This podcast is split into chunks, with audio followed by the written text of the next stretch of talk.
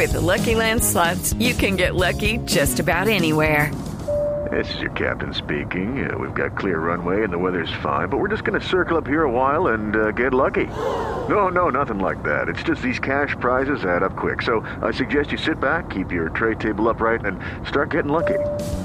Play for free at LuckyLandSlots.com. Are you feeling lucky? No purchase necessary. Void where prohibited by law. 18 plus terms and conditions apply. See website for details. Padres con experiencia, padres nuevos, hijos únicos, hermanos, abuelos que consienten, nietos que aprenden. Vamos a construir un puente entre generaciones para que las familias crezcan y entre todos podamos cambiar el mundo. Aquí comienza Generaciones Blue, un espacio de Blue Radio con testimonios, guías, expertos e invitados que nos ayudarán a mejorar la vida en familia y las relaciones entre sus miembros. Generaciones Blue. Estamos cambiando el mundo de las familias colombianas por Blue Radio y bluradio.com. La nueva alternativa. Que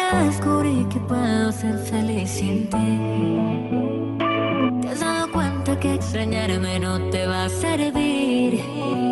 Ya te dejo solo, me falta mucho por andar y ya ni modo.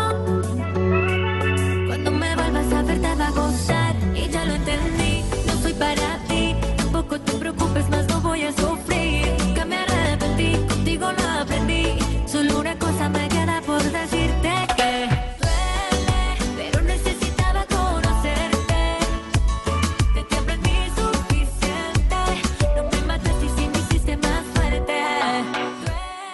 colombiana, es caleña. Es del 30 de octubre de 1992. Cantante colombiana, actriz, pero además ha sido muy reconocida desde muy, muy pequeñita porque incursionó en la televisión, en Nickelodeon, en una serie latinoamericana que se llamaba La Chica Vampiro, que fue bien exitosa. Es también, eh, eh, está casada con Mike Bahía, un artista de música urbano también colombiano. Traemos de referente a Gracie Rendón porque ella eh, representa lo que los desafíos que muchos padres tenemos con estas nuevas generaciones. Es una mujer muy muy bella, millennial, con toda su carrera artística desde muy pequeña y muy exitosa, pero que además ha sabido construir una bella carrera y ha sido una buena representación también de la juventud. Bienvenidos a Generaciones Blue.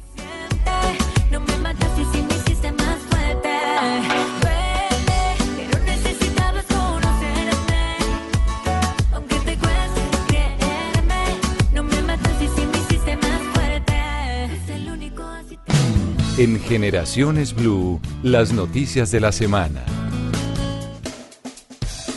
Los hechos importantes que han ocurrido a lo largo de esta semana en torno a nuestros niños, niñas, adolescentes en el país, en el marco de la Feria de las Flores, eh, que termina el día de hoy en Medellín, la Unidad de Niñez, la Secretaría de Inclusión Social, Familia y Derechos Humanos creó una agenda también de ciudad en la que confluyen las fiestas, pero también buscan la protección de la niñez y de la adolescencia en eh, la capital antioqueña. Dentro de esa jornada se adelantan jornadas de sensibilización contra la explotación sexual comercial de niños, adolescentes en las terminales, las terminales de transporte que son esos sitios que son lugares concurridos de turistas. Cristina Londoño, que es la directora técnica de la Unidad de Niñez de la Secretaría de Inclusión Social, habló sobre la jornada en el aeropuerto La Herrera. Estamos haciendo movilizaciones ciudadanas con los diferentes actores y sectores turísticos donde puede llegar población en esta época y estamos haciendo una movilización en el aeropuerto La Herrera diciéndole a esos turistas que llegan a nuestra ciudad a disfrutar de la Feria de las Flores que en esta época también se cuidan los niños, que en Medellín no toleramos la violencia, la explotación sexual y el maltrato contra nuestros niños y niñas. Jornadas muy importantes que destacamos además en medio de las fiestas y de las ferias, de la Feria de las Flores, que no solamente debe preocuparse por generar el turismo, sino por la protección de los niños y de las niñas, de los adolescentes, en torno a estos eventos y a tantos turistas que los pone en riesgo. La Policía Nacional y el Grupo de Infancia y Adolescencia, de la mano de la Clínica Odontológica Sonría Feliz, realizó una jornada de atención y de prevención de higiene oral con 23 niños de escasos recursos en Cúcuta. El director de esta clínica explicó en qué consistió esa atención a los niños. Eh, para nosotros es muy placentero eh, estar coordinando con la policía cívica y trabajando de la mano por las poblaciones más vulnerables y necesitadas de nuestra ciudad de Cúcuta. Sí, regalarle a, nuestros niños, a, estos niños de Cúcuta, a 20 niños, eh, como el derecho de volver a sonreír, ¿sí? de tener una salud dental, de enseñarles los principios más básicos de la prevención odontológica Creo que ha sido una jornada muy interesante, muy bonita. Esa atención odontológica, niños de escasos recursos en Cúcuta, que también destacamos eh, y que se realizó esta semana en esta ciudad, pero también un reporte importante. Seguimos muy preocupados por la población infantil y por la población de niños y adolescentes que ha llegado a nuestro país, eh, que ha llegado huyendo de Venezuela por las dificultades que ya ustedes conocen, dificultades sociales que se viven en el vecino país. Pues la Secretaría de Salud de Barranca Bermeja anunció toda una jornada de prevención de enfermedades en estos pequeños según el reporte, se han vacunado aproximadamente 500 niños provenientes del vecino país en casos como neumococo, la fiebre amarilla, hepatitis y varicela. Fernando Cárdenas, el secretario de Salud del municipio, indicó que es importante ayudar a esta población vulnerable y además así ayudar también en la prevención de enfermedades de niños de nuestro país. Importante para tener claro de que eh, son de las poblaciones vulnerables, de las poblaciones que vemos en el día a día, eh, trabajando inclusive con los papás en los semáforos. esos temas son importantes para nosotros. Hemos focalizado esa población y de acuerdo al esquema de vacunación con respecto a la edad, pues ellos han sido partícipes de la vacunación, vacunación que sigue siendo segura, gratuita. Generaciones Blue, estamos cambiando el mundo.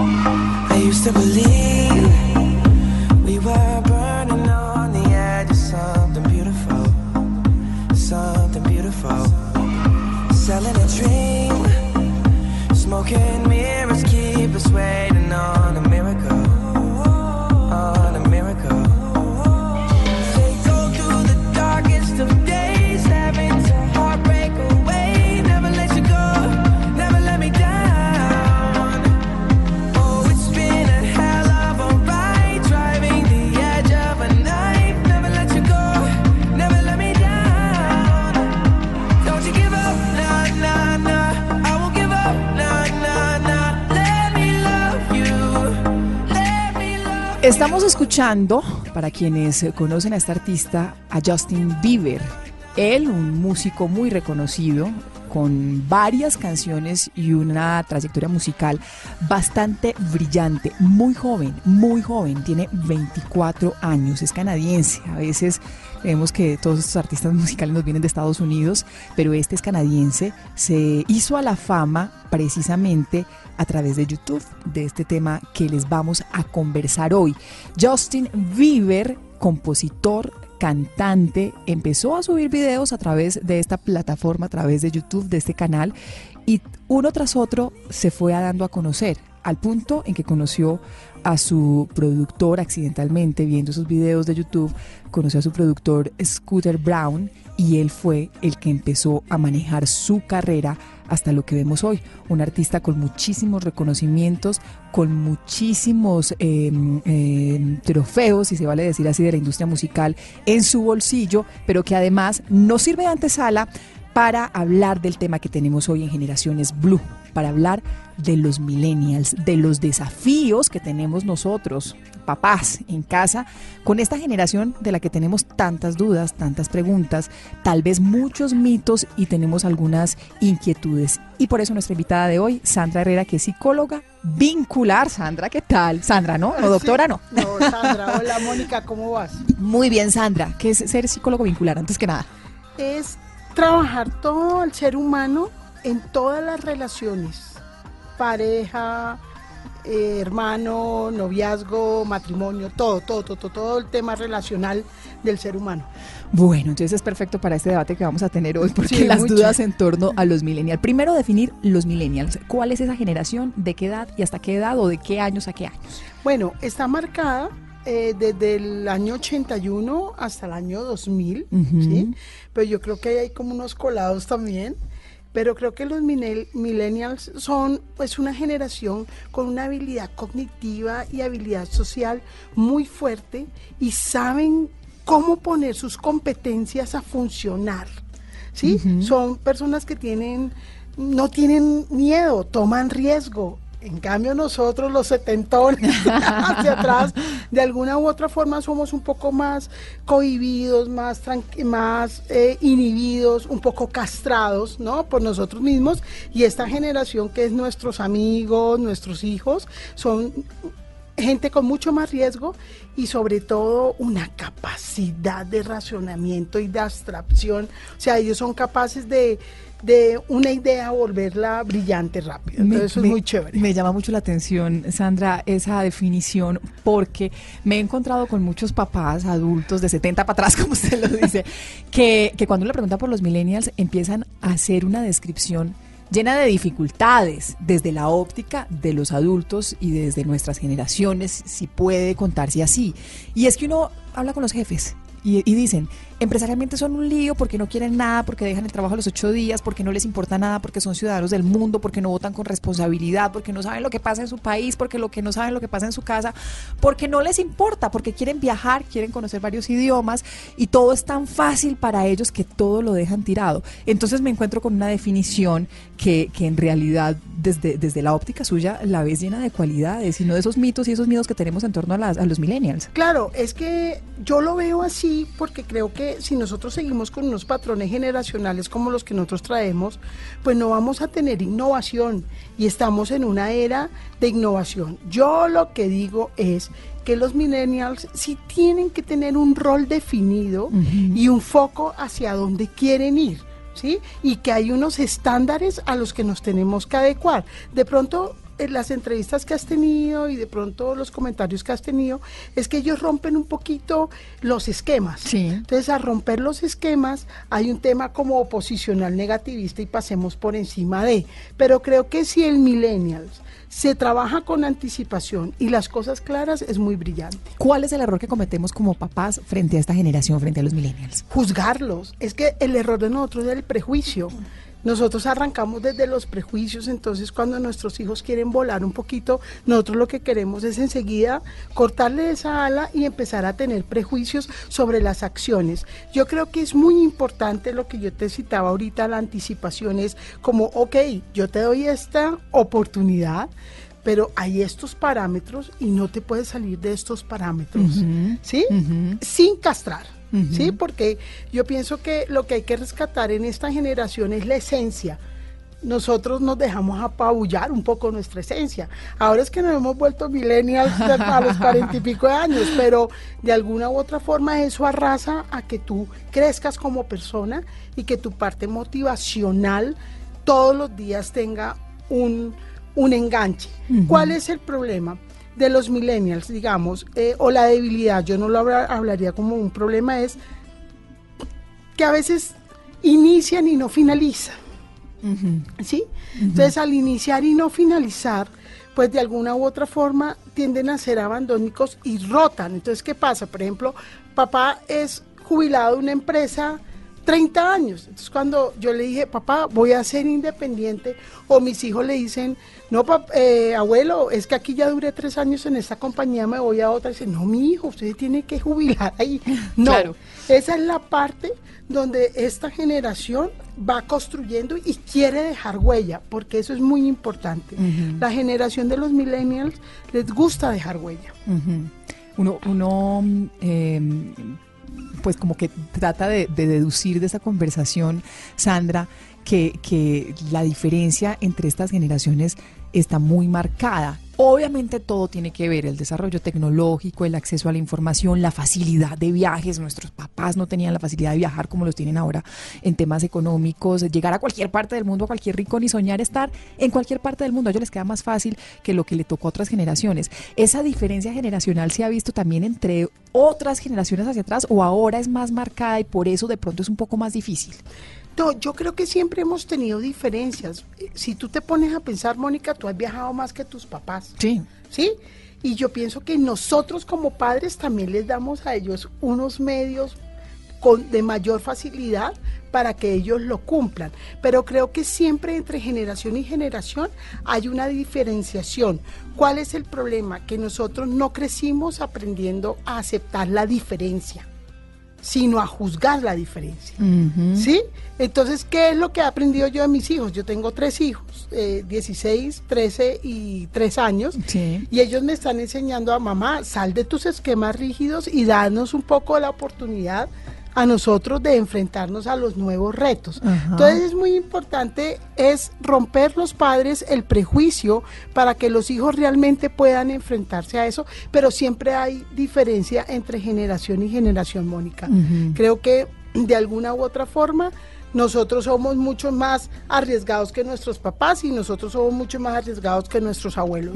Pero, pero hasta qué punto uno puede dejarles ser tan libres y soltarles la cuerda o cuando uno tiene que ponerles los límites a los millennials. Yo pienso que hay que soltarles la cuerda en la medida en que ellos tengan un rol definido y un foco y te den producto en la responsabilidad. Tú lo que no puedes volverte es un papá proveedor que le das todas las oportunidades sin caducidad. Yo digo que el mejor límite que el padre puede dar es dar oportunidad con caducidad. Él sí me entiende ese, mensaje, ¿no? Sí, sí, eh, voy, a, voy a ir renombrando algunos de los mitos que he escuchado sobre los millennials. Si usted me dice si son mitos, son realidades o qué, o qué tantas certezas hay en torno a esta generación. ¿Son vagos? No son vagos, saben organizar su tiempo. ¿Cómo así?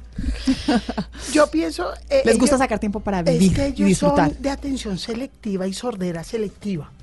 Entonces ellos priorizan. Lo que a mí me gusta va de primeras. Lo que no me gusta tanto, yo lo voy dejando atrás. ¿Cuál es el problema del millennials? Que coja poder en su personalidad y empiece a ser abandónico. Yo creo que ese es el mensaje que yo quiero dar. Es una vez tomen una meta, inicien y finalicen no la voten. Y lo otro, escuchar. Porque es que la experiencia también nutre esa generación. ¿Sí? Entonces llegamos a una compañía donde aparentemente están los dinosaurios, ¿no? Sí. Y, ah, no, esto no es, esto no es, no, no podemos anular porque esa experiencia también tenemos que coger. Entonces creo que vagos no son. Ajá son ninis, ni trabajan ni estudian. Oh. Los ninis, los famosos ninis. Sí, mira, e, e, ese fue, de hecho fue un tema que tratamos en otro programa, donde definitivamente si hay una porción como en nuestra generación, que se ha generado un, un, una, un síndrome del nini que es ni trabajo, ni, ni estudio, ni hago nada, pero creo que ahí hay un problema de padres también. Y es lo que hablábamos de los límites y de la oportunidad. Tiene caducidad, Mónica. ¿Sí? Eso sí que me parece valioso. Pero creo que es muy importante no juzgar a toda la generación. Sino que es una porción, como en nuestra porción también hay mantenidos. ¿Sí? en todas las generaciones, como siempre lo ha habido. Eh, ¿Son la generación más emprendedora? Creo que más que emprendedora es innovadora. Y son personas que tienen unas ideas muy chéveres y que las ponen a producir, pero necesitan un equipo que ayude a que produzca y mueva la motivación, porque ahí hay una debilidad. Y es que siento que exponen la idea, son innovadores, pero en la ejecución muchas veces nos quedamos porque puede haber tanto foco de tantas cosas que no le damos, eh, no centralizamos que queremos. No se casan. pues que yo creo que no estamos, todavía no tenemos la edad para juzgarlos porque no han, no han crecido al punto de decir que, bueno, al menos hasta ahora podríamos decir no se casan tan jóvenes, porque los millennials, los, los, los más viejos de los millennials tienen que 35, 36 años. Sí, es que yo sí les todavía aconsejo que se casen a los 35. o 36, que no cometan el error de nosotros. Sí, nosotros casamos a los 23 y empezamos a trabajar sobre esas edades Creo que es importante tener una madurez emocional, pero es importante que los millennials eh, no le den tanta prioridad al protagonismo y al crecimiento y al materialismo y al conseguir, sino que no olviden como ese anclaje familiar tan importante que es, porque si hay algo como los ninis, hay una porción en los millennials que es un poco evasiva y con miedo a enfrentarse a ese tipo de compromisos afectivos, ¿no? Bueno, eso también puede, puede ser. Eh, quieren trabajar desde la casa, a distancia. Ah. No quieren horarios. Ahí viene lo que hablábamos los dos, ¿no? Es como el esquema que son tan innovadores y son tan convincentes que pueden lograr unos acuerdos a nivel con sus jefes del famoso home office, que me parece excelente, ¿sí? Porque es calidad de vida. Sin embargo, tienen que tener una autodisciplina muy fuerte para poder lograr lo que quieren, ¿sí? Entonces, pues hoy en día uno ve muchas personas que trabajan en eso y les va muy bien, pero fíjate que es la combinación de esa habilidad social, verbal y cognitiva lo que logra esto. Al final de cuentas, Sandra, podríamos decir que la responsabilidad de padres frente a esta generación, frente a los millennials, es la misma de todas las generaciones frente a sus hijos, ¿no? Es el acompañamiento, es saberlos escuchar, es no echarle la culpa a la generación, es que es culpa de la tecnología, es que es culpa del acceso informático al que tienen, es que es culpa de la formación de los docentes. ¿Estamos evadiendo como padres responsabilidades con la excusa de que es la generación? Sí, claro, eh, lo, eh, es un prejuicio que estamos y estamos rotulando una generación pero si hacemos un análisis exhaustivo, todas las generaciones hemos tenido los mismos los mismos problemas, pero estos tienen tecnología. Entonces, ¿qué es lo que hay que hacer? Trabajar la tecnología, pero con límites. Hay que trabajar la parte familiar, los anclajes familiares, que no solo el éxito es innovar y mover masas, sino también yo como persona, cómo me nutro, ¿sí? Porque a veces tenemos unos trabajos súper exitosos y ganamos millones, pero nosotros como personas, ¿qué estamos ofreciendo? Sí, entonces yo creo que ahí es donde debemos entrar como papás a fortalecer esos anclajes de los valores que definitivamente la gente hoy en día está otra vez retomando porque son importantes, pero sobre todo ese nivel de compromiso que debemos tener y de responsabilidad, porque si nosotros tenemos un trabajo donde movemos gente y mandamos mensajes a diarios a, a una generación, nosotros tenemos que ser muy responsables en lo que nosotros estamos lanzando. Hay una socióloga estadounidense eh, que describe a los millennials como la generación boomerang, ¿no? Como la generación Peter Pan. Dice, ella dice que, que, ha percibido en ellos una tendencia, primero, a demorar algunos ritos de paso a la edad adulta por periodos más largos, lo que hablábamos, hacíamos referencia, por ejemplo, del matrimonio ella lo hace en comparación con generaciones anteriores y tiene otra referencia, dice que los miembros de esta generación tienden a vivir con sus padres por periodos más largos que las generaciones anteriores. ¿Está de acuerdo usted con esta teoría? Creo que sí hay un síndrome de no querer crecer y hay un síndrome de, de Peter Pan, pero creo que los padres tenemos un juego o un rol muy definido ahí es que si mi hijo está siendo exitoso y trabaja desde mi casa, pues mi hijito vaya busque su casita y vaya se organice porque hace parte de la de su crecimiento y de su integridad como profesional. No importa cuál sea su profesión, pero sobre todo que maneje una coherencia y una integralidad en todo lo que hace. Y finalmente, Sandra, para ir cerrando este tema de los millennials, yo sé que hay un montón de dudas y un montón de temas pendientes y de, y de inquietudes, pero la generación eh, que sigue, la que viene después de los millennials, los centennials. El desafío va a ser mucho mayor, es la generación que ya está creciendo, a la que nos vamos a tener que enfrentar, ya, a la que ya nos estamos enfrentando. Lo que pasa es que de pronto no diferenciamos entre millennials y centennials. Es que, ¿cómo es posible que una niña de tres años coge un celular y sabe cómo rechazar un mensaje? Eso es un chip, ¿sí? Eh, yo leí algunas teorías eh, que dicen que hoy en día los hijos vienen con la carga del papá, la mamá y de lo que uno hace potencializada. Entonces yo, yo pienso que lo que hay es que dirigir a los hijos a todo, pero con una integridad única como personas. Creo que eso es muy, muy, muy importante. No importa si son millennials, si son centellas, si somos dinosaurios, la guayaba, no importa. Lo más importante es que nosotros nos redireccionemos a ser seres humanos íntegros y buenos, que lo que demos sea bueno. No importa si somos qué generación. Exacto. pues Sandra, qué rica esta conversación. Vamos a continuar hablando eh, en unos minutos eh, también con, con un invitado especial que tenemos, porque a nosotros aquí nos gusta en Generaciones Blue tener testimonios. Vamos a hablar con un youtuber eh, a propósito de, esta que parece ser la carrera que, les queda a ellos o la opción que tienen muchos de, nuestros hijos de esta generación millennials y centennials que ven todo a través de lo digital, a ver cuál es su apreciación. Entre tanto, un artista muy colombiano, muy millennial, yo no sé si alcance el centennial. Maluma y muy reggaetón, que también son los, los mensajes musicales que les están llegando a nuestros jóvenes. Sabes que no nos conviene que la gente sepa lo que ambos tenemos. Que comemos de una fruta prohibida, nos encanta y lo sabemos. Yo no necesito ningún otro Don Juan que me abra la puerta cuando llego a un restaurante. San Valentín no necesito más flores.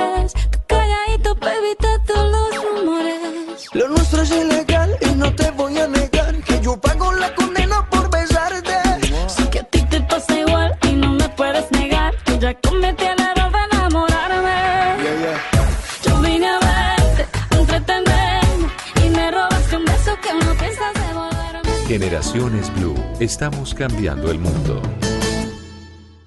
Generaciones Blue, estamos cambiando el mundo. Limpia, arregla, uno recoge, trae, lleva y aquí se sigue viendo todo como un muladar. Porque es que no ayuda. Buenas. Y mire toda la hora que llega. Pero en mis tiempos se saludaba. ¿Sí? No, Toma eso. con un amigo. Buenas. ¿Cómo está? Ah, todo bien, todos. Muchacho, ¿cómo habla? Miren, no, no- no estamos escuchando ni una novela, ni una película. Sí es una historia de ficción, pero tal vez esté reflejando las realidades que viven muchos jóvenes y más que las realidades, cómo los jóvenes están viendo a los papás. Nosotros cómo estamos viendo a nuestros hijos y cuando hablamos de YouTube como un fenómeno que nos ha tocado enfrentar y como un desafío que tenemos que enfrentar cuando nuestros hijos están accediendo a estas redes sociales. Nosotros vemos a los youtubers como parte de, jóvenes que están buscando, eh, primero, expresarse, segundo, encontrar una forma de trabajo adecuada a sus gustos, a sus necesidades y tercero respondiendo a lo que hemos venido conversando en este programa Generaciones Blue, a las necesidades de millennials, de centennials, que son otras, que son distintas a, a las generaciones de, muchos papás que no saben cómo, cómo enfrentar a sus hijos. Y como siempre en Generaciones Blue les tenemos los testimonios. Y este testimonio es el de Jonathan Clay, que es un youtuber que además tiene muchísimos seguidores y muchísimos suscriptores en su canal de YouTube y es eh, a quien estamos escuchando por debajo en ese video. Pero está con nosotros a esta hora de la tarde. Jonathan, ¿qué tal? ¿Cómo está? Buenas tardes. Hola, ¿cómo estás? ¿Cómo empezó usted en este, en este tema de, de YouTube? ¿Cuándo decidió ser youtuber y cómo empezó la idea de, de irse eh, metiendo en, en, en este canal que se ha convertido en una herramienta muy importante y muy consultada por los jóvenes? Bueno, primero que todo, muchas gracias por la invitación al programa. Eh, ¿Cómo empezó esto? Yo sencillamente era un usuario más de Internet, navegaba Facebook, eh, me aparecían videitos pequeños en donde la gente jugaba y a veces como que yo, yo decía como que aquí faltó esta cosa o esta persona no está bien o no sé qué, bueno. Ahí empezó a picarme como el pichito de, de, de poner videos así, pero no fue sino que un amigo me dijo que fuéramos youtubers, yo ni siquiera sabía qué era eso. Hoy en día, pues yo, él- hoy en día él ya no está, él no está dedicado a nada que tenga que ver con YouTube, pero yo sí me metí por el lado de, de, de hacer videos, pero fue pues muy difícil porque al principio pues no tenía quien me viera, Sí. era apenas mis amigos de, de la universidad y eso. Algunos eh, dirían como que loco, que, que ridículo es. Hasta algunos me eliminaron de Facebook. Y eh, eso es, digamos, como que fue un camino duro al principio. ¿Cuántos años Pero lleva? Yo me enfoqué más bien en, ¿cómo? No, quería, quería preguntarle cuántos años lleva usted con este canal de YouTube. Tres, tres, Tres. años y medio. Tres años y dos millones doscientos cuarenta y nueve mil quinientos ochenta y nueve suscriptores ahí en Sí, YouTube. exacto. Eso se traduce en un montón de plata, pero no le voy a preguntar por eso. No le voy a preguntar por eso. Ah, no, no. ¿Usted Es cuántos años tiene, problema. Jonathan? Eh, yo voy a hacer un video sobre mi edad exacta, pero dejémoslo entre 25 y 28 años. Usted es millennial. Usted es Sí, sí, millennial. sí, sí. Usted es millennial. Jonathan, eh, ¿se ve en la vida, en el futuro, haciendo algo distinto a esto? Pues eso es lo que permite ser un personaje de Internet, que la gente lo quiera uno como es, como persona. Entonces pues, realmente se puede inclinar por hacer muchas más otras cosas y sabe que la gente lo va a apoyar. Es que tenga el talento, obviamente, ¿no? Eh, porque yo quiero hacer más que todo música. Música es como el, el- lo que siempre he querido hacer. ¿Cómo son sus días? ¿Usted va a la universidad o no? ¿Cómo graba sus videos? ¿Cómo son sus días? Un día normal en la vida. Bueno, ahorita, ahorita que me cogieron en la llamada, porque ya, ya me habían dicho que me iban a llamar, pero se me había olvidado ahorita en la mañana. en este momento en mi vida estoy sentado al frente del computador editando una nueva parodia que va a salir eh, muy pronto. Eh, y actualmente no estoy yendo a la universidad. La carrera que estaba cursando era diseño gráfico y la dejé. O sea, me faltó solamente como el último semestre por cursar para tener el título. Sí, Me puse fue a trabajar primero sí. eh, en diseño web. Yo trabajaba en diseño web y el diseño web fue el que me llevó también a, a meterme mucho en internet. Ujú. ¿Piensa volver a la universidad a terminar su carrera? ¿O por ahora no? Creo que ya es, creo que es difícil, eh, digamos por el tiempo, por tiempo, porque ahorita ya pues todos los compromisos que salen y de trabajo obviamente pues eh, significa dinero, ¿sí? Entonces es difícil como tener un tiempo, una, una nueva rutina de, de estudio, ya es difícil. Ya creo que no lo terminaré o de pronto más adelante, no sé todavía. ¿Y cómo va a ser con lo de la música? Bueno, de hecho, con la persona que trabajo que se llama José eso él me ayuda a producir eh, lo que es la parte de audio. Sí. Digamos, hice una parodia de Shakira y Maluma, Ajá. que actualmente ya tiene 163 millones de visitas en YouTube, siendo la parodia más vista del mundo en YouTube. Eh, él la produjo, mi amigo, y nosotros nos conocimos fue por la parte musical, porque estábamos es que, formando una banda, pero finalmente resultábamos pues trabajando en, en internet. Entonces poco a poco yo creo que se va a poder ir metiendo, ahorita hay una, un video que hacen los youtubers que se llama House Yourself Challenge, que es como tomar todos esos comentarios negativos que le hacen a uno y formar una canción.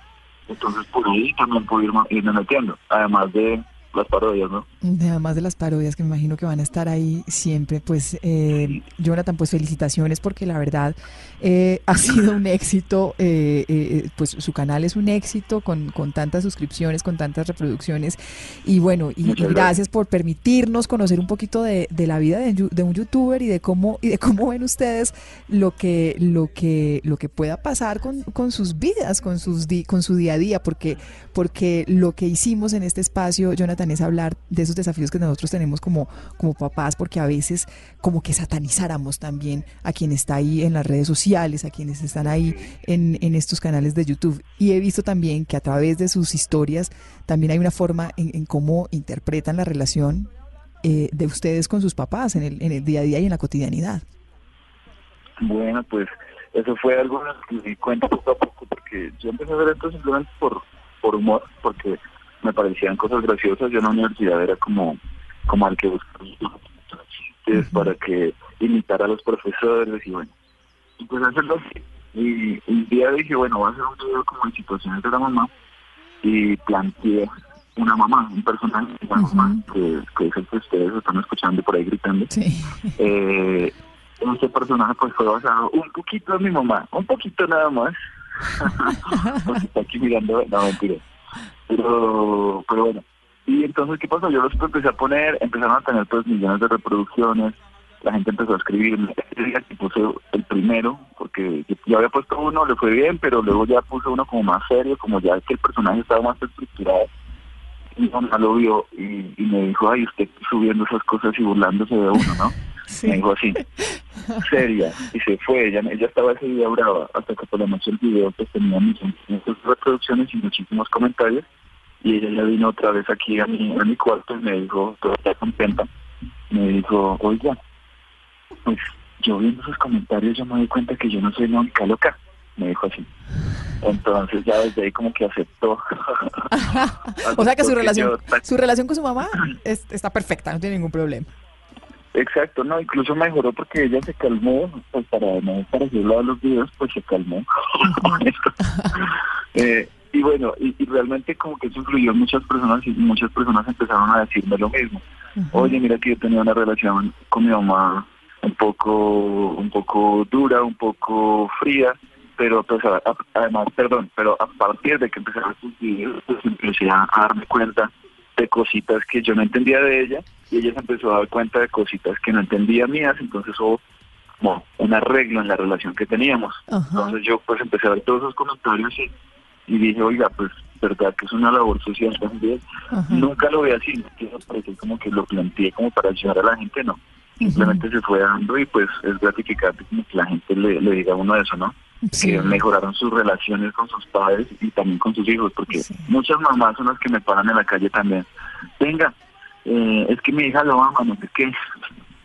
Y, y es una niña chiquita que, que está toda tímida, pero la señora termina tomándose la foto conmigo, Ay, qué bueno, eh, pidiéndome un saludo. Qué bueno. No, qué bueno, qué bueno, qué bueno que además esta, qué bueno que además esta experiencia nos, nos sirva, esta entrevista nos sirva para mostrar que, que puede ser un, un canal o un medio de acercamiento en vez de, de ser un medio de, de, de diferencia y de distancia entre papás e hijos. Jonathan, gracias. Gracias por, por su tiempo y por contarnos su historia. Bueno, y gracias a ustedes por la invitación de nuevo, en serio que quedo muy agradecido y cuando quieran de nuevo por aquí pendiente.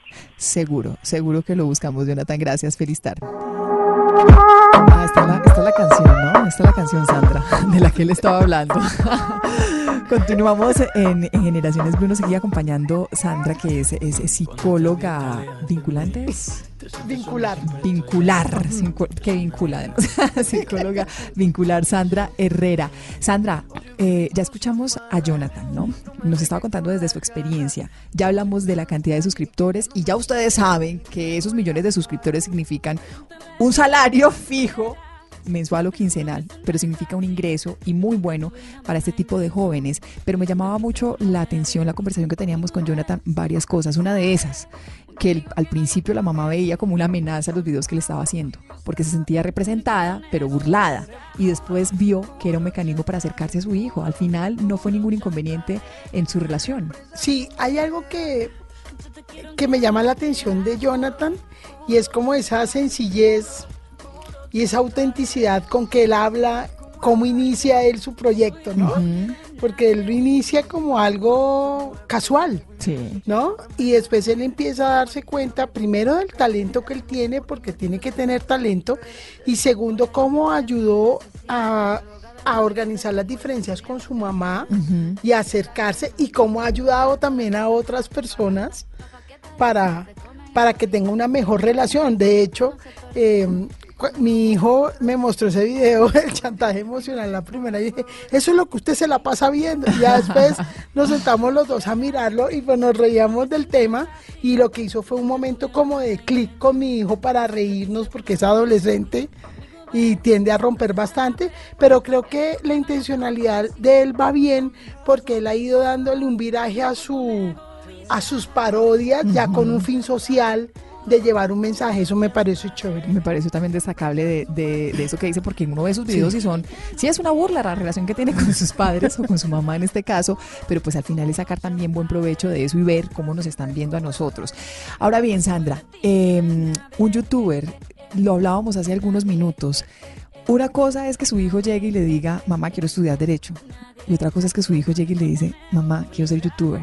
Ahí es donde a nosotros nos toca hacer el quiebre, ¿no? Ahí es donde a nosotros nos toca decir, bueno, ¿cómo te acompaño, cómo te respaldo en estas cosas y cómo no nos asustamos y cómo no es te castigo, te quito el computador, no te dejo entrar a internet, solamente tienes una hora, sino que puedo convertirlo en una fortaleza también. Es el mundo que les tocó vivir y son oportunidades distintas, muy distintas a las que nos tocó a nosotros, tal vez. Sí, ahí es donde nosotros tenemos que tener claro de erradicar el prejuicio y si él tiene la habilidad, darle la oportunidad que ensaye y lo haga. Porque fíjate que Jonathan nos dice eso, yo arranqué con uno y la cosa funcionó.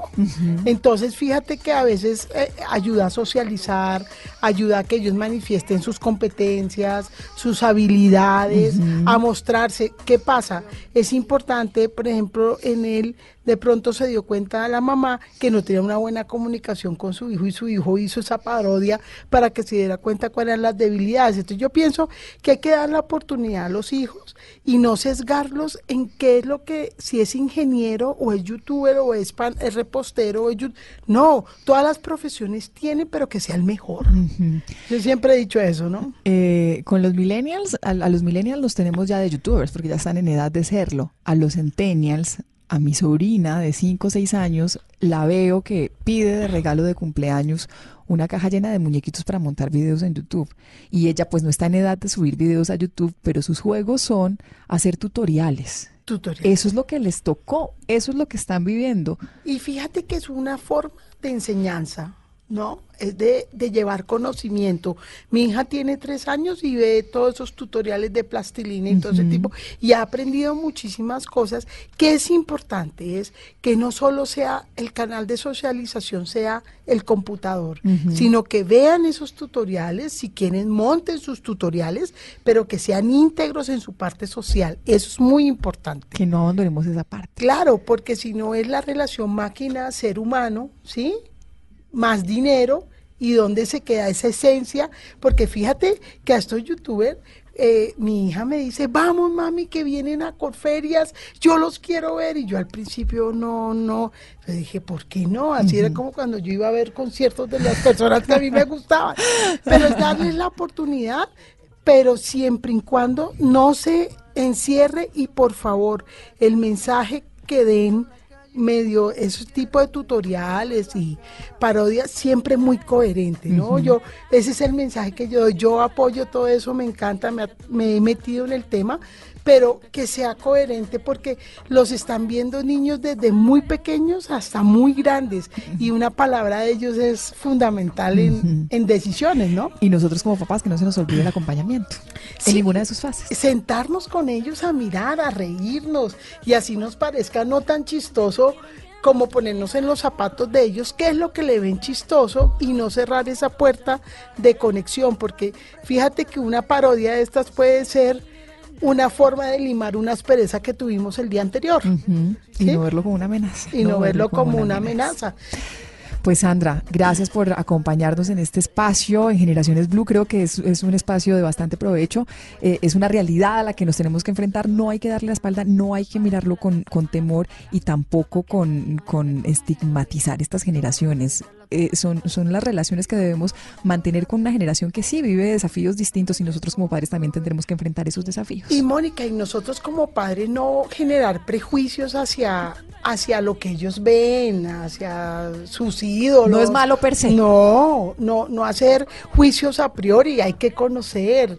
Obviamente, si uno ve que no es algo que los oriente, pues uno tendrá que hablar con sus hijos, pero normalmente son muy jocosos, ¿no? Y es de risa.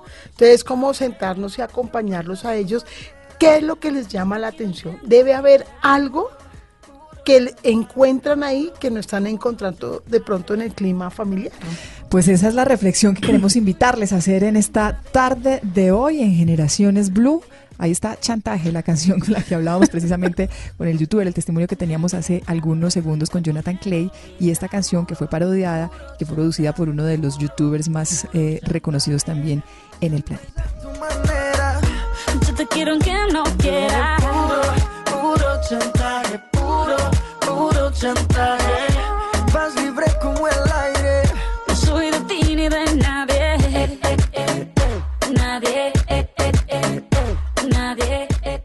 Generaciones Blue, estamos cambiando el mundo.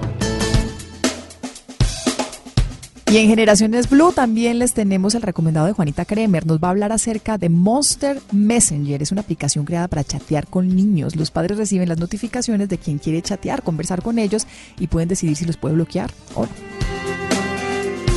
Hoy en tecnología para chicos Monster Messenger. Esta es una aplicación creada por una empresa que se llama edupad.inc, que ofrece a los niños y a los padres un entorno seguro para chatear con sus hijos.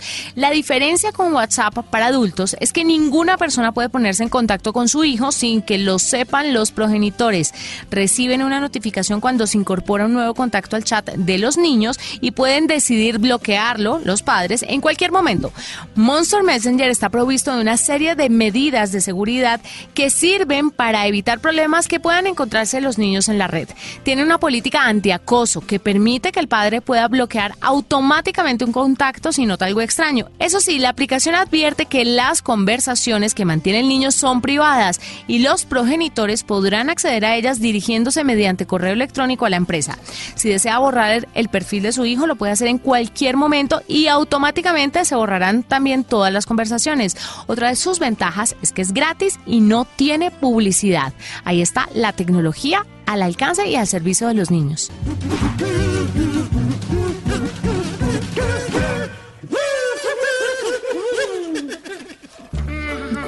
Bueno, escuchen Hola, esto. ¿Estás listo para ir a jugar? Ay, no, no quiero jugar. ¿Qué? ¿No quieres jugar? Pero si es lo que más te gusta en el mundo.